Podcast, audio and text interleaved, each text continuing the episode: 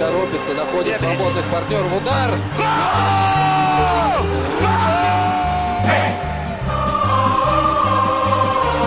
Russisch Brot, der Podcast zur Fußball-WM 2018. Von der Taz und Detektor FM. Ja, das tut schon auch wahnsinnig weh jetzt und wir sind riesig enttäuscht. Ja. Wir sind am Boden eigentlich zerstört. Und jetzt müssen wir mal gucken, was man daraus für Schlüsse zieht. Äh, Im Moment habe ich keine schlüssige Antwort darauf. Das hat Joachim Löw gestern Abend nach dem Spiel in der Sportschau gesagt. Die Enttäuschung war groß, die ist bis heute groß und nicht nur bei den Verantwortlichen, sondern bei Fußballfans wahrscheinlich auf der ganzen Welt. Deutschland ist ausgeschieden und das in einer Gruppe, bei der man gedacht hat, Mensch, das wird doch eine leichte Kiste. Mexiko, Schweden, Südkorea, da steht Deutschland am Ende als Gruppensieger da. Die Realität sieht leider anders aus. Zwei Tore, ein Sieg, letzter Platz, eine bittere Bilanz. Darüber sprechen wir heute bei Russisch Brot. Mein Name ist Lars-Hendrik Setz. Barbara Butcher ist heute nicht dabei, die muss das Ganze erstmal verarbeiten.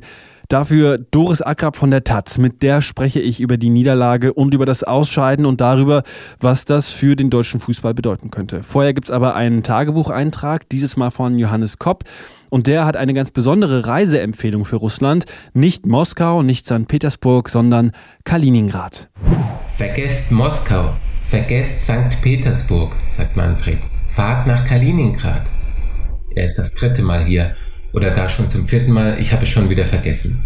Auf jeden Fall gibt es keinen besseren Ort, um Russisch zu lernen als Kaliningrad, sagt Manfred, der aus Niedersachsen kommt.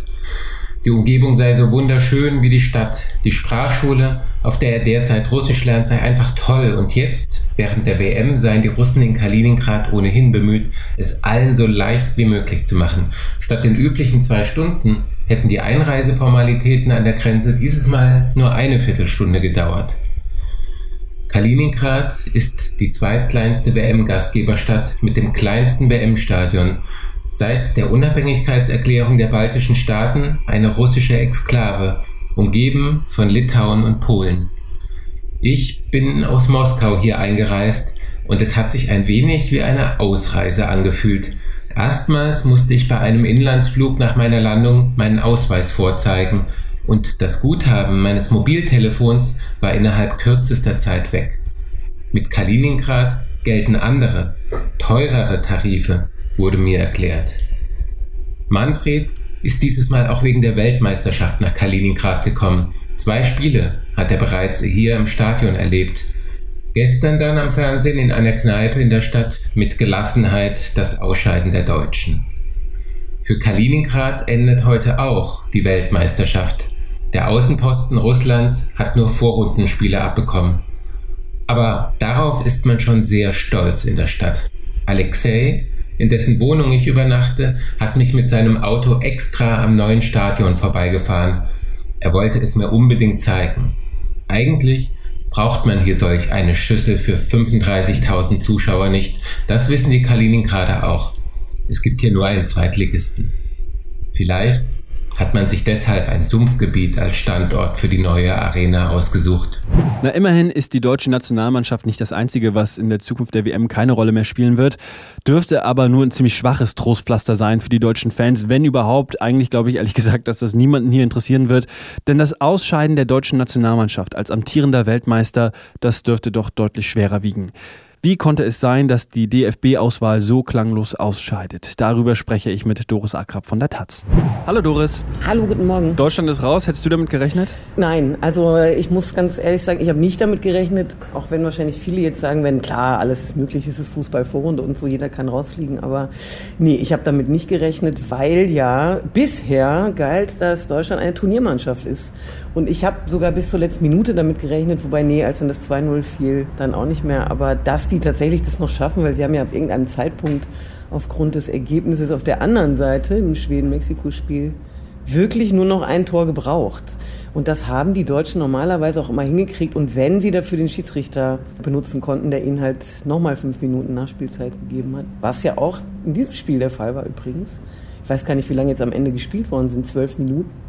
Nicht ganz, aber ich glaube, wir waren fast bei 100 Minuten Spielzeit. Also ähm, ich habe das heute bei euch nachgelesen. Andreas Rüttenauer hat in seinem Artikel über das Spiel das ziemlich schön beschrieben, finde ich. Der hat gesagt, das war ja keine Mannschaft voller Nichtskönner. Das sind Top-Spieler, die da auf dem Feld standen, nicht wie noch bei einer WM vielleicht 2002 oder so. Äh, warum haben die es nicht geschafft, da auch die entsprechende Leistung oder zumindest eine Leistung abzurufen, mit der man auch dann äh, in die, ins Achtelfinale kommt? Das ist absolut richtig, was Andreas da sagt, auch wenn er der absolute äh, viel mehr Experte ist als ich. Ich würde das nämlich auch so sehen oder ich habe da auch die ganze, das ganze Turnier so gesehen, ähm, dass da, wie der Kollege Jan Feddersen immer so schön sagt, wenn er uns liebevoll Menschenmaterial nennt, also seine Angestellten, das meint er liebevoll, so ist es ja auch bei der deutschen Nationalmannschaft so gewesen, dass da äh, wahnsinnig tolles Menschenmaterial oder Spielermaterial auf dem Platz stand das hat man schon auch natürlich in einzelnen Aktionen gesehen. Das sind ja keine Leute, die nichts können. Und man hat es wiederum, ich sag jetzt mal, bei, bei auch sowas wie Südkorea gesehen, ähm, naja, die haben dann halt irgendwie diese leeren, leerstehenden Tore dann auch irgendwie dafür genutzt, dass sie den Ball da reingebracht haben. Aber ansonsten sind die natürlich spielerisch total unterlegen. Woran es jetzt gelegen hat, wird man wahrscheinlich und werden alle und nicht nur wir und nicht nur in Deutschland, sondern ich glaube die ganze Welt jetzt natürlich genüsslich, die einen, die anderen natürlich etwas zerknirscht, wochenlang wahrscheinlich analysieren. Ich kann es natürlich am Ende nicht sagen, aber ich hatte zusammen hier auch mit meinen Kollegen den Eindruck, ähm, die haben irgendwie keinen Bock äh, das ist irgendwie hart, weil ich glaube, das wird auch nicht bewusst so ablaufen, dass die da auf dem Platz stehen und sagen, ach lass mal, wir haben ja eigentlich alles gewonnen, ähm, das spielen wir nicht. Ich habe den Eindruck, das ist so ein unterbewusstes oder unbewusstes Ding, das schon mitläuft, was man so schön in der Fußballsprache mit satt sagt. Ähm, irgendwie fehlte halt wirklich der letzte Zug dazu. Und wenn man sich anguckt, wie ein Ronaldo spielt, der ist halt noch kein Weltmeister, kann man jetzt mal sagen, aber der ja auch bei der bei der letzten EM, der steht am Rand und er gibt alles, was er kann. Das hat man hier überhaupt nicht gesehen. Man hat eigentlich die ganze Zeit in Gesichter geguckt, die relativ gleichgültig sind. Selbst, ohne dass ich jetzt alle Fotos gesehen hätte und bis zuletzt die Spieler auf dem Platz habe sehen können. Aber ich glaube, selbst im Abgang der deutschen Mannschaft vom Platz gestern hat man das fast sehen können. Das ist es war nicht wirklich äh, der totale Horror stand denen nicht im Gesicht. Da hat auch meines Wissens nach keiner geweint. Bei Müller weiß man nie so genau. Der sieht man, das weiß man immer nie, ob das Lachen oder Weinen ist. Und ich glaube genau an dessen Gesicht vielleicht finde ich kann man so ein bisschen erkennen. Die wissen wahrscheinlich selber nicht, ob sie lachen oder weinen sollen, weil mein Eindruck ist, die sind ganz froh, dass es einfach vorbei ist. Ne? Anders als mit Mentalität kann man es sich vielleicht auch einfach nicht erklären, denn wie gesagt, es sind eben doch sehr verdiente, gute Fußballer. Was glaubst du jetzt? Gibt es da schon irgendwelche Zeichen, was da für Schlüsse gezogen werden aus diesem frühen Ausscheiden? Mein Eindruck ist schon, also ich habe jetzt, äh, was mir sehr großen Spaß gemacht hat, war schon gestern, kurz eigentlich nach Abpfiff, ein, zwei Stunden danach, gab es schon hervorragende Texte ausländischer Presse. ganz großartig. Und zwar erstmal ganz natürlich eine große Runde Häme und Lachen und das darf auch. Da muss man halt jetzt durch. Also das, äh, das war so schlecht, die Vorstellung, dass man halt auch sich jetzt dafür auslachen muss. Ähm, was aber, auch was ich heute schon morgen ähm, kurz quer gelesen habe und ich glaube, ich sehe das aus, ich glaube, worüber definitiv zu reden sein wird, ist natürlich der Trainer ähm, weil so der Eindruck vieler, er bringt's nicht. Er hat da irgendwie diverse Fehlentscheidungen offensichtlich getroffen, die Mannschaft so mitzunehmen, wie sie schon mal äh, Weltmeister wurde, also jedenfalls größtenteils darauf zu setzen, das hat bei Spanien einmal so halb geklappt, aber hier eben nicht. Und ähm, ich finde, man merkt das auch ein bisschen, dass er da, er hat überhaupt keine Ideen mehr, er traut sich das nicht mehr. Da gibt's jetzt sicherlich, es wird da auch bei uns die super Experten geben, die da irgendwie das nochmal genauer dann analysieren werden. Ich glaube aber, darüber wird man reden und äh, was man wahrscheinlich eher nicht weiß, ist, wer soll es denn sonst machen? Und wie es dann so oft in Deutschland ist, da macht's der halt weiter, ne? Weil wir trauen uns halt nicht, irgendjemanden zu nehmen, der sehr jung ist, der vielleicht auch radikal, äh, was er sein muss in so einem Moment, muss man ja radikal die Idee äh, so eines Teams neu erfinden. Ähm, das muss man sich erstmal trauen. Und da bin ich auch sehr gespannt, ähm, wie der DFB darauf reagieren wird, weil der ist es ja am Ende, der das entscheiden muss. Zumal Löw ja noch vor dem Turnier einen Vertrag bis 2022 unterschrieben hat. Ähm, ich möchte mit dir noch über einen anderen Aspekt sprechen. Wir haben gestern ja. noch mit Jan Feddersen gesprochen. Der hat am Wochenende ja. einen Kommentar geschrieben, in dem er gesagt hat, wenn man in Deutschland für Multikulti einsteht, wenn man äh, linksliberal weltoffen ist, dann muss man diese DFB-Auswahl irgendwie vertreten oder die gut finden, denn die steht genau für diese, für diese Einwanderungsgesellschaft, die Deutschland ja eigentlich traditionell ist. Und diese ganze Kritik, die dieser Mannschaft entgegengekommen ist, vor allen Dingen von der rechten und neurechten Seite, die torpediert genau das. Und jeder Sieg der Mannschaft ist ein Sieg gegen diese neurechte Kritik. Hat diese Niederlage und dieses Ausscheiden für dich eine ähnliche Symbolkraft? Jan Feddersen sitzt gerade neben mir.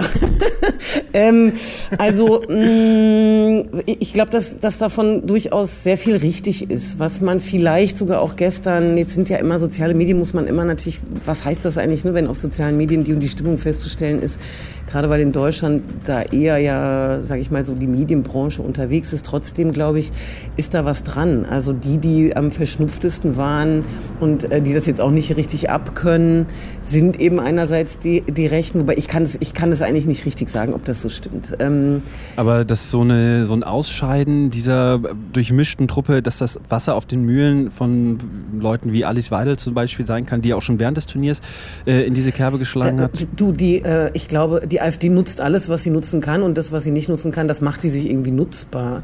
Äh, ich würde da gar nicht so allzu weit irgendwie jetzt da rumspielen, weil es ist halt nun mal größtenteils dieselbe Mannschaft, die ja schon Weltmeister ist. Also das ist sie auch noch gute zwei Wochen. Also von daher, ich halte nichts davon, äh, das, was die AfD möchte, auch noch zu befeuern, indem man die ganze Zeit auch noch darüber redet, oh Gott, oh Gott, wird jetzt die AfD das nutzen, soll sie nutzen. Äh, sie kann es nur nutzen, wenn wir dafür sorgen, dass sie davon Nutzen hat, nämlich indem wir ständig darüber reden, ob das der AfD nutzt. Nö, ich glaube, es nutzt dem DFB, es nutzt dem deutschen Team, dass sie jetzt mit so viel, also wirklich mit super großem Krach da raus sind. Es kann ja niemand ernsthaft behaupten, diese Mannschaft hätte weiterkommen müssen, weil es einfach spielerisch war es halt schlecht schlecht. Und ähm, alles andere, glaube ich, ist Quatsch zu behaupten, dass das jetzt nicht an, und an wem das lag, an allen möglichen lag. Es lag an den Spielern, am Trainer, an dem Gesamtstimmungsteam. So, das haben wir analysiert und das werden wir auch lesen. Es ist, glaube ich, für den deutschen Fußball besser, dass es so ist, weil er sich jetzt tatsächlich mal wieder neu erfinden muss. Das Wagen, neue Spieler äh, daran zu. Und wer das dann am Ende ist äh, und wie, das wissen wir natürlich nicht. Und äh, so eine ähnliche Situation, ähm, nur das nochmal kurz, gab es ja auch 2000 mhm. nach der EM, wo dann eben das eingeführt wurde, was zu dem WM-Erfolg geführt hat, 2014, nämlich diese ganze äh, Ausbildungsstruktur, diese ganze neue Fußballphilosophie in Deutschland. Also das kann tatsächlich auch ein Startschuss sein. Die WM geht weiter ähm, und heute Abend zum Ende der Gruppenphase gibt es nochmal einen richtigen Knaller. England gegen Belgien.